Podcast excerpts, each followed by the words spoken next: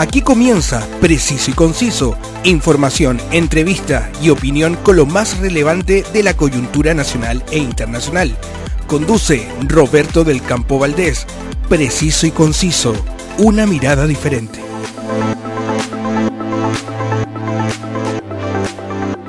Muchas gracias a todos por acompañarme a revisar los temas de la actualidad Aprovecho de saludar a todos mis nuevos seguidores. Gracias por confiar en mi trabajo y adherir a la sintonía de este podcast, que cuenta con el alto auspicio de More Tour, la agencia de viajes y turismo que te lleva por las mejores rutas del norte de Chile. Contáctalos en www.mortour.cl y prepárate a disfrutar de las maravillas de nuestro querido Chile. También cuenta con el auspicio de El Circo de Pastelito y Tachuela Chico, presentando su producción Un cuento de Navidad desde el 17 de noviembre al 11 de diciembre en Mall Florida Center. Vaya por sus entradas en las boleterías del circo y disfrute junto a su familia. Soy Roberto del Campo Valdés y esto es Preciso y Conciso. La actualidad tiene muchas miradas, pero solo una realidad. Escuchas Preciso y Conciso con Roberto del Campo Valdés. El 1 de diciembre a las 11 horas hora de Chile, la presidenta de la Corte Internacional de Justicia de La Haya, Joan Donaghy, dio lectura a la sentencia del caso que enfrentó a Chile y Bolivia por el uso de las aguas del río Silala, o Siloli, como se le conoce también, la cual resultó ser ampliamente favorable a la postura planteada desde un principio por Chile. Literalmente, mucha agua corrió para que llegáramos a este momento.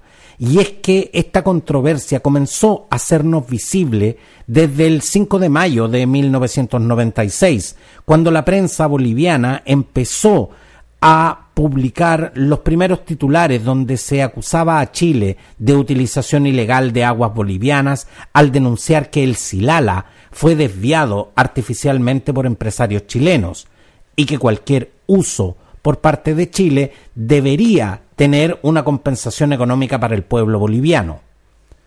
La lectura abreviada del fallo duró poco menos de una hora y fue seguida con mucha atención en el Palacio de la Moneda, donde el presidente Gabriel Boric junto a la ministra de Relaciones Exteriores Antonia Urrejola, el presidente del Senado Álvaro Elizalde, su par de la Cámara de Diputados Vlado Mirosevich el titular de la Corte Suprema, Juan Eduardo Fuentes, y parlamentarios de las comisiones de Relaciones Exteriores del Congreso Nacional.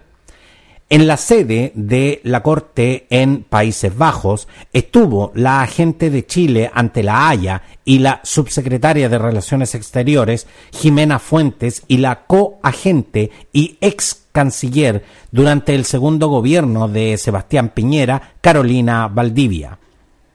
Antes de continuar, hagamos la retrospectiva para entender de qué se trata y los alcances de lo que se vivió hoy. En primer lugar, hay que entender que la controversia sobre la situación y la utilización de las aguas del Silala es un diferendo entre el Estado plurinacional de Bolivia y la República de Chile sobre el estatus y usos de las aguas del Silala. En el derecho internacional, un diferendo es sinónimo de litigio, disputa o conflicto entre dos estados o dos personas sujetos de derecho internacional. Para establecer un diferendo hay que probar la existencia de una controversia. No solo hay que demostrar que hay una divergencia de puntos de vista entre dos partes, sino también es necesario probar que la pretensión de una de las partes enfrenta una oposición manifiesta de la otra parte. El derecho internacional y la Carta de Naciones Unidas imponen a los estados la obligación de solucionar sus controversias internacionales por medios pacíficos, sin recurrir a la amenaza o al uso de la fuerza, por eso es que cada vez más seguido vemos a los estados enfrentarse en las Cortes Internacionales de Justicia y no de buenas a primeras declararse la guerra como, como era en tiempos pasados. Como les decía, Estas diferencias deben ser resueltas por medios pacíficos, pero son los estados quienes pueden y deben determinar los medios de solución. ¿Esto quiere decir que cualquier método es válido? La respuesta es no. La elección de un medio determinado depende del acuerdo de los estados en litigio. La práctica internacional ha establecido que los medios de solución pacífica de las controversias internacionales son de dos clases, los políticos o diplomáticos que tienden a facilitar el acuerdo entre las partes en litigio, siendo estos la negociación directa, los buenos oficios, la mediación, la investigación y la conciliación y los jurídicos, que consisten en someter el litigio a un tribunal internacional o arbitral para que lo resuelva a través de una sentencia, siendo estos el arbitraje y la jurisdicción internacional que fue lo que vimos hoy. Volvamos al diferendo entre Chile y Bolivia por la utilización de las aguas del río Silala. La posición de Bolivia es que las aguas del Silala fluyen hacia Chile por canales artificiales. Es decir, que ese no era su curso natural y que éste habría sido alterado por Chile para su propio beneficio. Por otra parte, Chile aseguró desde un principio que se trataba de un río internacional, es decir, que su curso no había sido alterado y que si bien es un río que nace en Bolivia, sus aguas cruzan la frontera y por lo tanto sus recursos hídricos pueden ser utilizados por Chile. El gobierno de Gonzalo Sánchez de Lozada revoca en 1997 la concesión por considerar que el agua no era para los fines que fueron otorgadas. ¿Concesión? se estarán preguntando. ¿Cuál concesión? Déjenme explicarles. En 1906, Chile otorgó una concesión sobre las aguas del río Silala a la empresa británica The Antofagasta and Bolivian Railway Company Limited, ahora conocida como Ferrocarril de Antofagasta a Bolivia. La concesión chilena restringía su uso para el abastecimiento de agua potable a la ciudad de Antofagasta, que era parte del negocio del ferrocarril de Antofagasta a Bolivia en ese entonces. Dos años después, en 1908, la misma empresa obtuvo también la concesión de las aguas del Silala, en Bolivia, otorgada por el prefecto de Potosí. La concesión boliviana permitió a Ferrocarril de Antofagasta a Bolivia usar las aguas para alimentar sus locomotoras a vapor, debido al agudo interés de Bolivia por disponer de ferrocarriles para transportar mercancías hacia el Pacífico.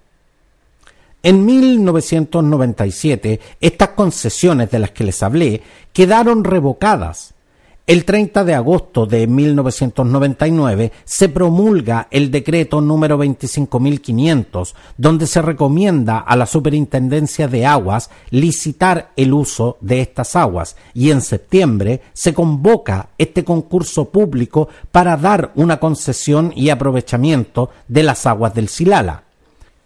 En 1997, estas concesiones de las que les hablé quedaron revocadas el 30 de agosto de 1999 se promulga el decreto número 25.500, donde se encomienda a la Superintendencia de Aguas licitar el uso de estas aguas y en septiembre se convoca a un concurso público para dar una concesión y aprovechamiento de las aguas del río Silala.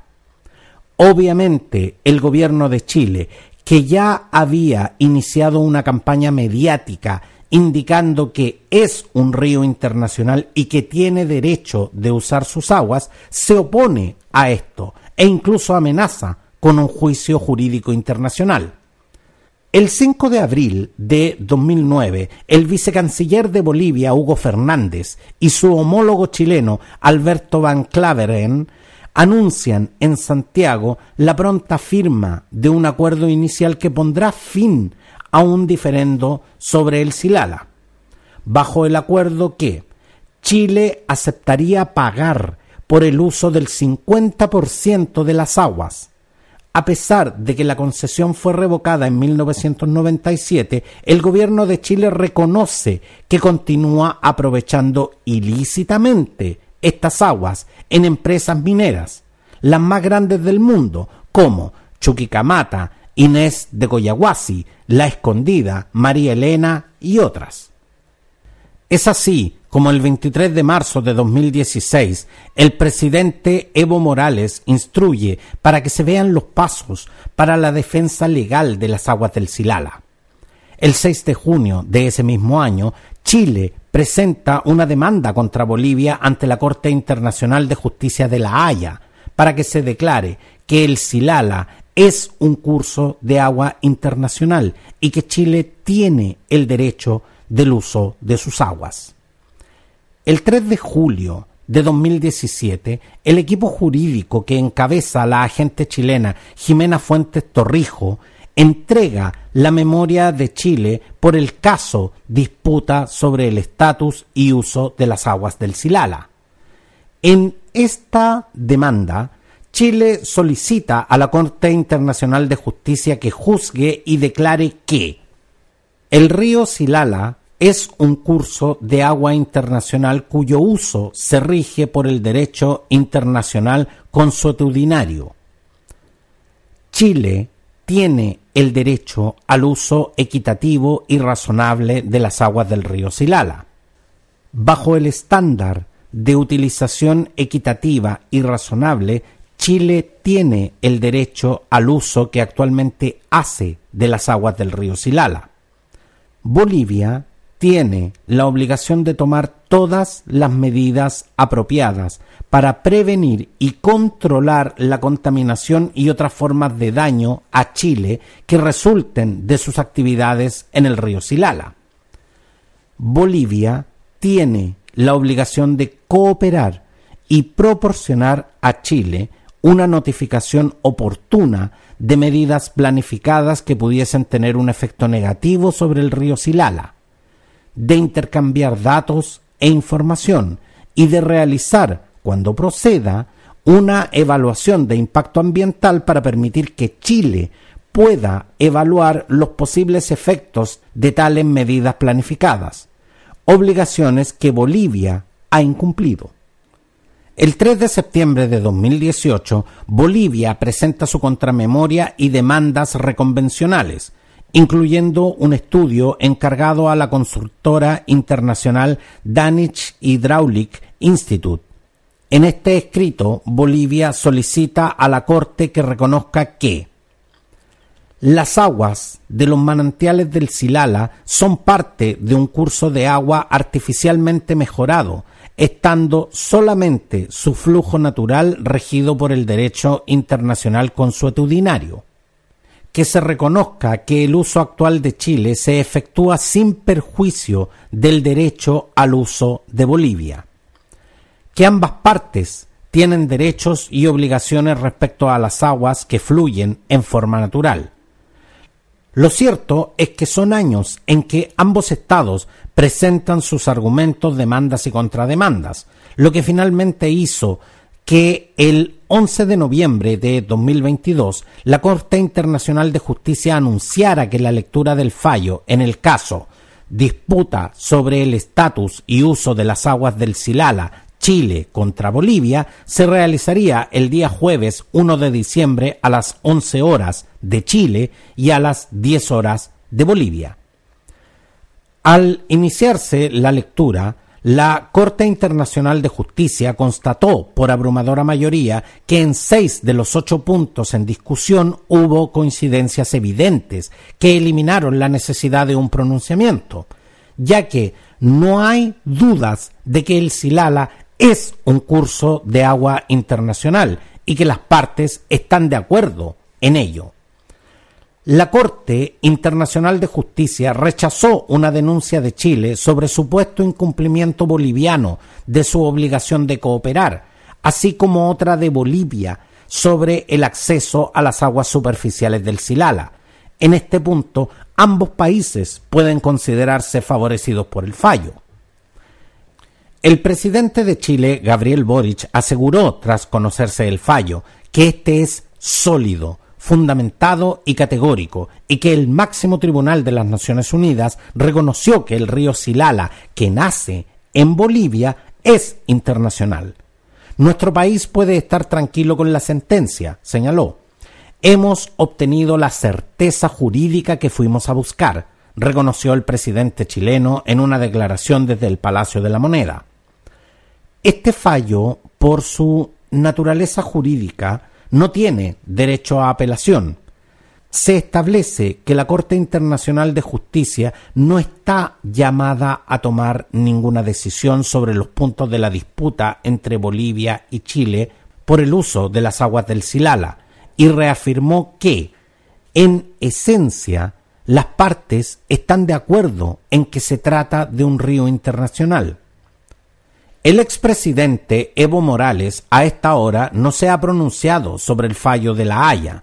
Quien sí lo hizo fue el presidente de Bolivia, Luis Arce, quien dijo en su cuenta Twitter que la Corte Internacional de Justicia ratifica nuestros derechos sobre las aguas del Silala y nuestra soberanía sobre el desmantelamiento de los canales artificiales y que Bolivia resolvió la controversia con un pueblo hermano gracias al trabajo basado en estudios científicos y a nuestra estrategia de relaciones internacionales.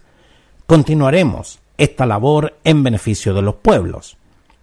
El exministro de Informaciones en la administración de Hugo Banzer, Manfredo Kempf, dijo que esta es una nueva decepción producto de la improvisación y el mal manejo diplomático, que traerá conflictos internos en el país, principalmente en el departamento de Potosí, lugar donde emanan los bofedales del Silala.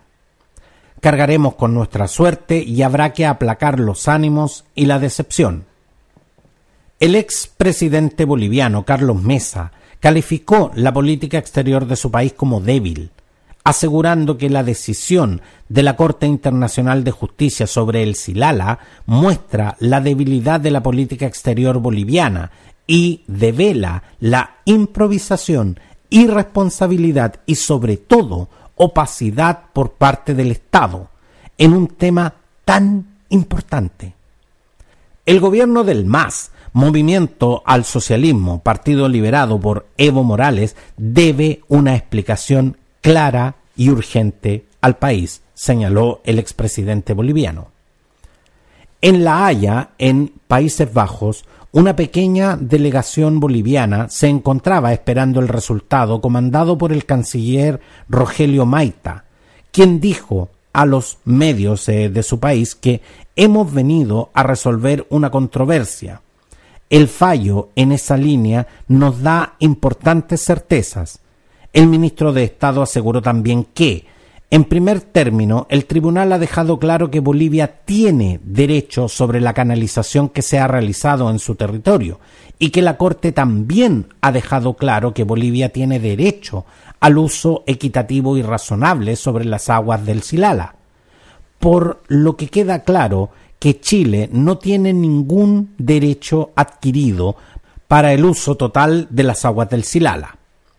Lo cierto es que la Corte establece que expertos de ambas partes concuerdan que las aguas del Silala, ya sean superficiales o subterráneas, constituyen un conjunto unitario que fluye hacia Chile y desembocan en el mar. No hay duda que el Silala es un curso de agua internacional y como tal está sujeto completamente al derecho consuetudinario internacional, en lo cual ambas partes están de acuerdo. Finalmente, para Chile era el reconocimiento de que el Silala es un río internacional y la Corte dice que claramente es un curso de agua internacional y que, como Bolivia se allanó a esa postura que originalmente rechazaba. Entonces, no hay objeto para pronunciarse sobre algo en que las partes están de acuerdo.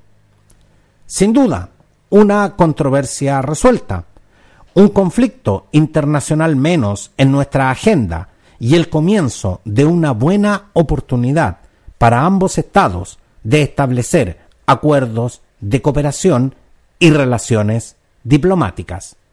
Aquí y ahora. La actualidad tiene muchas miradas, pero solo una realidad. Escuchas Preciso y Conciso con Roberto del Campo Valdés. Preciso y conciso está disponible en Spotify y en las más importantes plataformas podcast. Suscríbete para que no te pierdas ninguna edición. Compártelas y coméntalas cuando y donde quieras. La velocidad de los acontecimientos que suceden en Chile y el mundo nos exige estar siempre bien informados. Entérate al instante de lo que está sucediendo gracias a mi canal de noticias Telegram. Suscríbete y recibe las cápsulas noticiosas que te permitirán estar al corriente de todo el acontecer noticioso. Sígueme también en mis redes sociales, en Facebook y Twitter como Roberto del Campo Valdés y en Instagram como arroba preciso y conciso. Gracias por acompañarme y nos vemos. Quedaste bien informado con los temas del momento. Preciso y conciso, una amplia mirada que te invita a ser parte del hoy y el mañana.